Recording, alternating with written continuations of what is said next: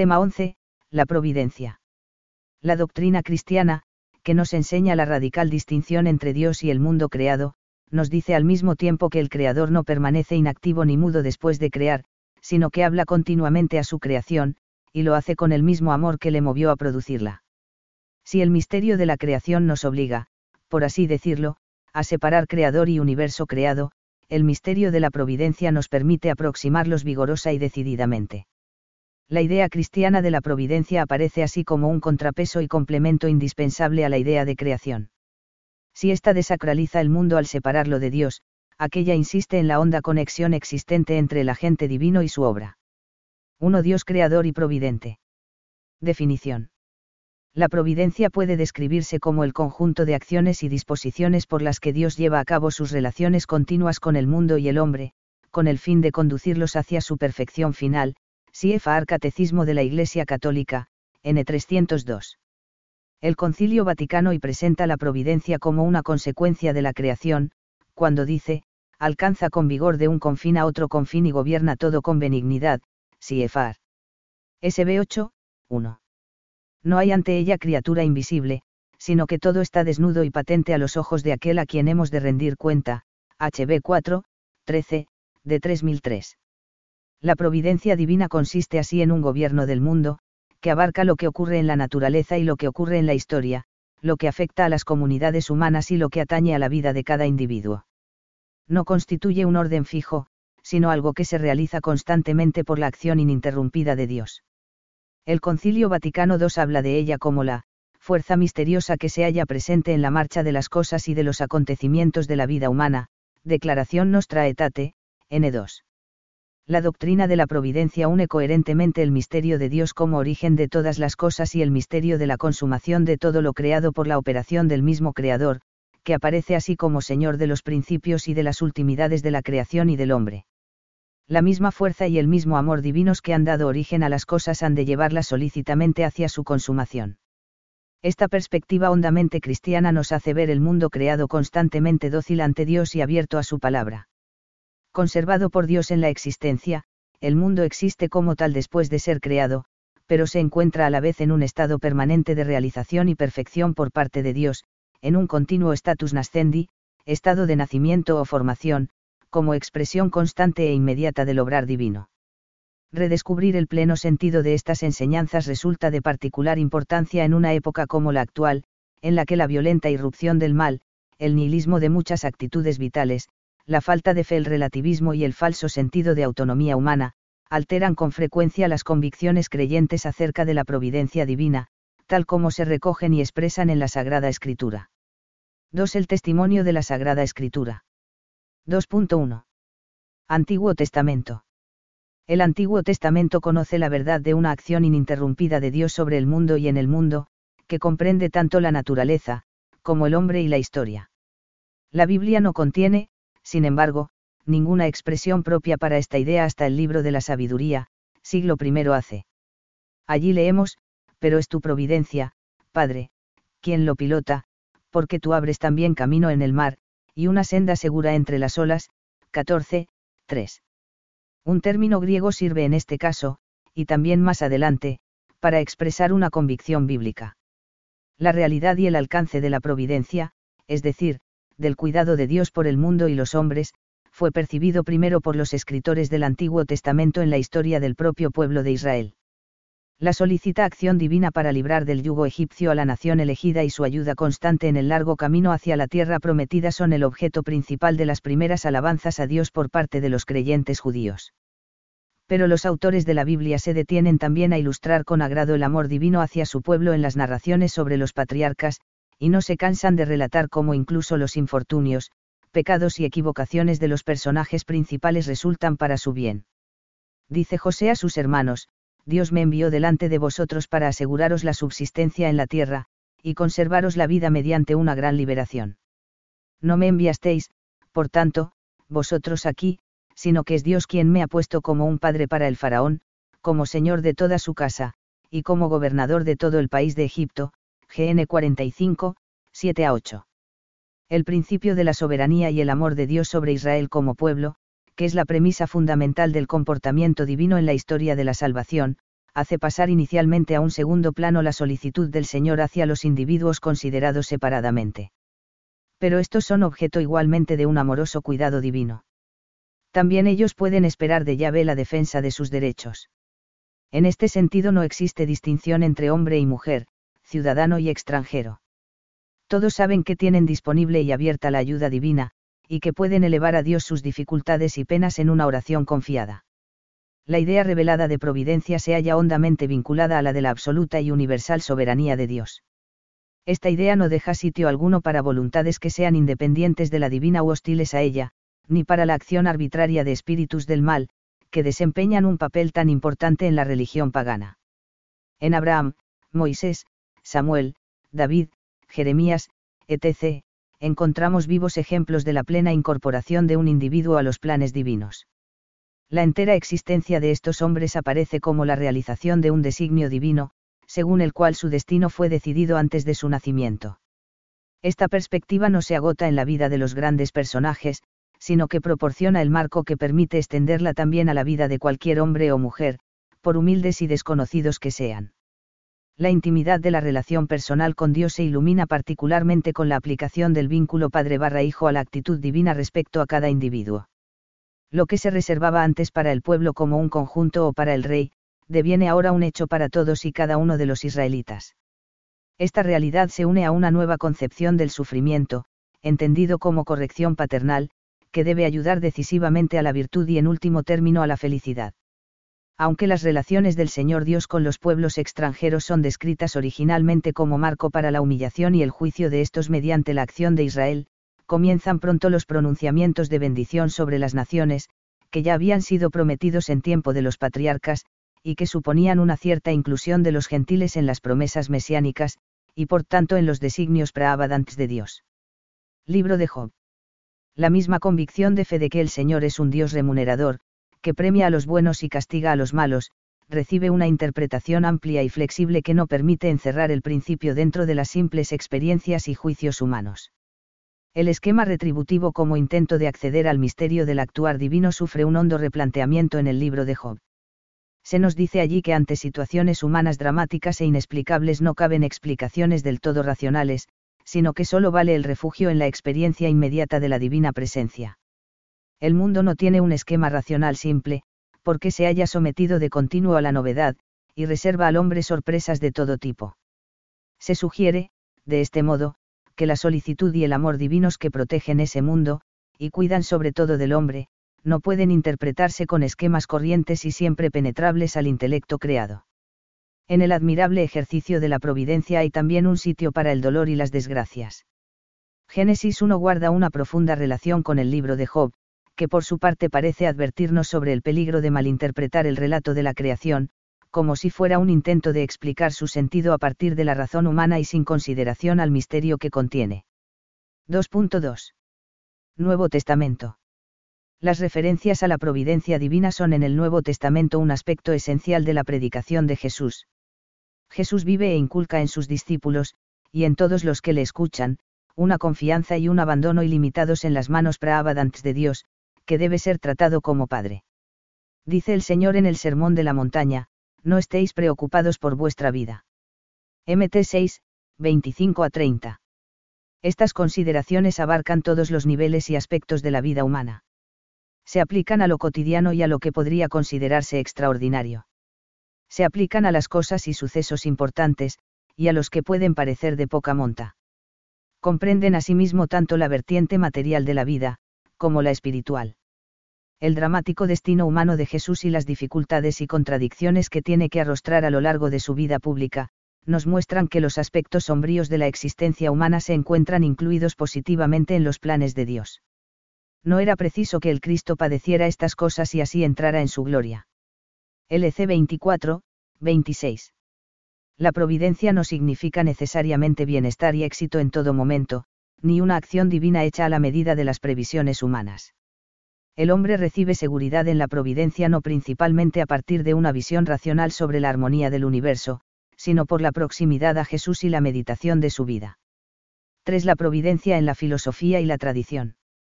La filosofía griega dedujo la existencia de una ordenación interna del mundo o de una providencia, pronoia, entendida como obra de un espíritu divino inmanente que guía el universo y garantiza de algún modo el bienestar de los hombres. La idea de pronoia alcanza especial importancia en la doctrina de los estoicos, escuela nacida en el siglo IV AC. El estoicismo concibe el cosmos como una realidad única, limitada, finita y caracterizada por una absoluta y plena racionalidad. Es un universo en el que no hay sitio para la contingencia. Nada sucede al azar, sino que todo ocurre necesariamente. Hay una razón universal que penetra todas las cosas, las gobierna y señala a cada una su propia finalidad.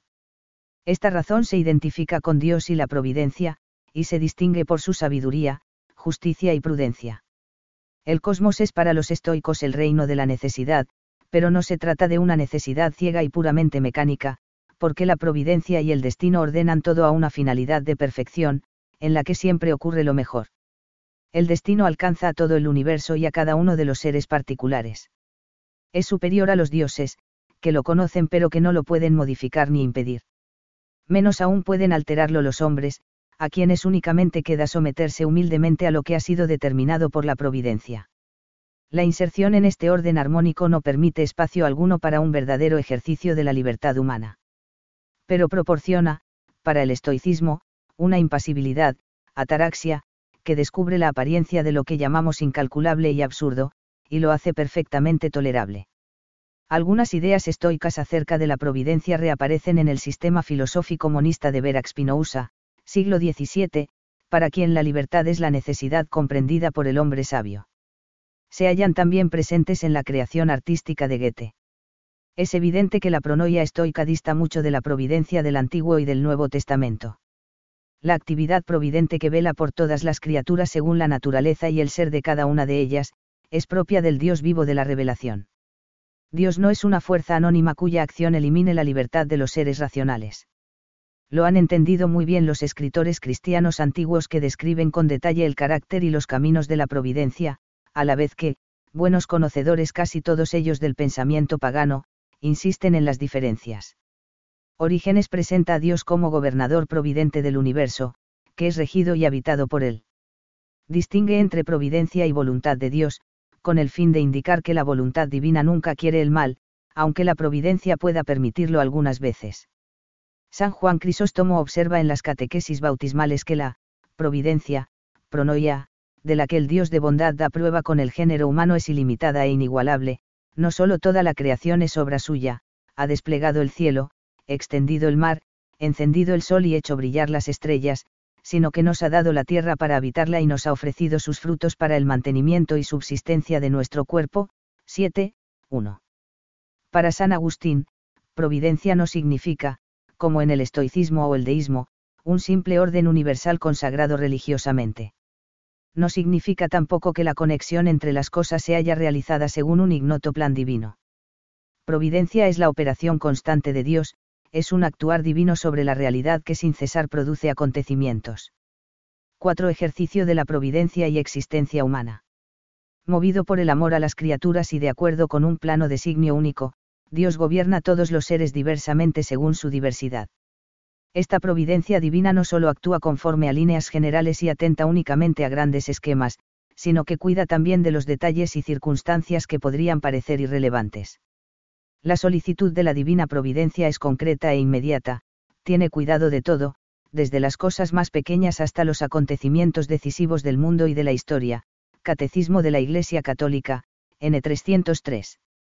Esta convicción implica que las cosas no suceden al azar o por casualidad, y que el orden causal del universo no deriva de una fuerza anónima o de agentes que actúen al margen de Dios. Se excluye especialmente la fatalidad, es decir, la idea supersticiosa de que el hombre se encuentra dominado por energías ocultas en el cosmos, que ejercerían sobre la existencia humana una influencia negativa e inexorable. Una visión fatalista y no providente de la vida se halla en la base de la magia y de la brujería, que intentan proporcionar al hombre un escudo ficticio frente a la inseguridad, el dolor y el miedo. La magia, que presenta rasgos más cultos y refinados que la brujería, piensa que el universo es un ser vivo, hecho de correspondencias ocultas y de ocultas simpatías, poblado de espíritus, y accesible a las influencias y conocimientos esotéricos del hombre iniciado. En este universo mágico y fatalista, cuyas ramificaciones llegan hasta nuestros días, apenas queda sitio para el Dios creador y solícito, aunque muchos no le nieguen su sitio de modo consciente y explícito. Resultaba así paradójicamente que, lejos de lograr la seguridad, la existencia humana devenía insegura e incluso trágica al sentirse prisionera de las fuerzas cósmicas impersonales que el cristianismo había desterrado. El deseo de adivinar el futuro, por medios mecánicos y supersticiosos, engendraba y engendra hoy igualmente, una psicología de ansiedad y zozobra.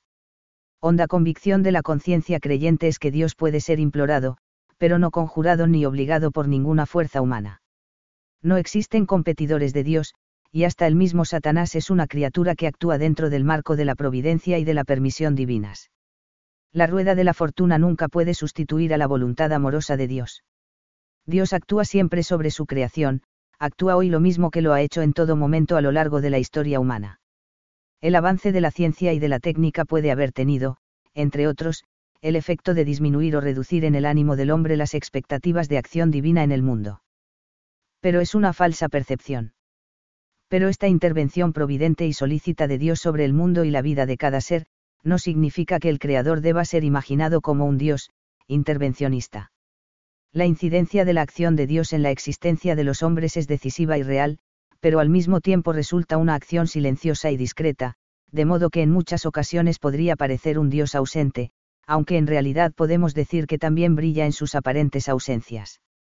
Los sucesos cotidianos del mundo, el curso normal de los acontecimientos y las reacciones habituales de los hombres esconden la operación de la providencia, tanto más eficaz cuanto más se apoya en causas ordinarias. El gobierno divino del mundo, que dispone hasta los más mínimos detalles, cuenta con la operación de otros seres.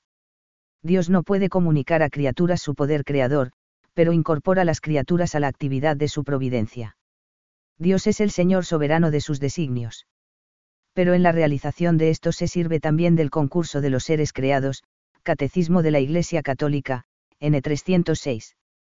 Las criaturas han sido hechas por Dios de tal manera que, al desarrollar su propia actividad natural, colaboran, por decirlo así, en la providencia divina respecto a los demás seres. Es fácil de entender, por ejemplo, que el Señor haga llegar manifestaciones de su gran amor a las personas mediante el amor humano que les demuestran padres, cónyuges, amigos e hijos. De este modo, las criaturas no solo ejercen las posibilidades de su ser, sino que son además causa de bondad y de bien para otros seres. Si Dios lo hiciera todo directamente y por sí mismo parecería no tener en cuenta las perfecciones y capacidades que ha querido depositar en lo que ha creado, y privaría a las criaturas de la perfección causal que poseen, CFRSTH, 1, 103, 6. Los milagros. Existe también lo que podemos llamar ejercicio extraordinario de la providencia. Nos referimos al milagro, que es una manifestación de la gloria divina y una muestra de la solicitud de Dios hacia los hombres con frecuencia se entiende el milagro como una transgresión o alteración de las leyes de la naturaleza por un expreso deseo de Dios. Pero esta descripción es inexacta, cruda y excesivamente popular. Sugiere que el milagro es una interrupción mecánica del curso de la naturaleza, que resultaría como perforada por una causalidad sobrenatural. Los milagros obedecen desde luego a una iniciativa divina, pero en ellos la naturaleza no es vulnerada o ignorada, sino trascendida.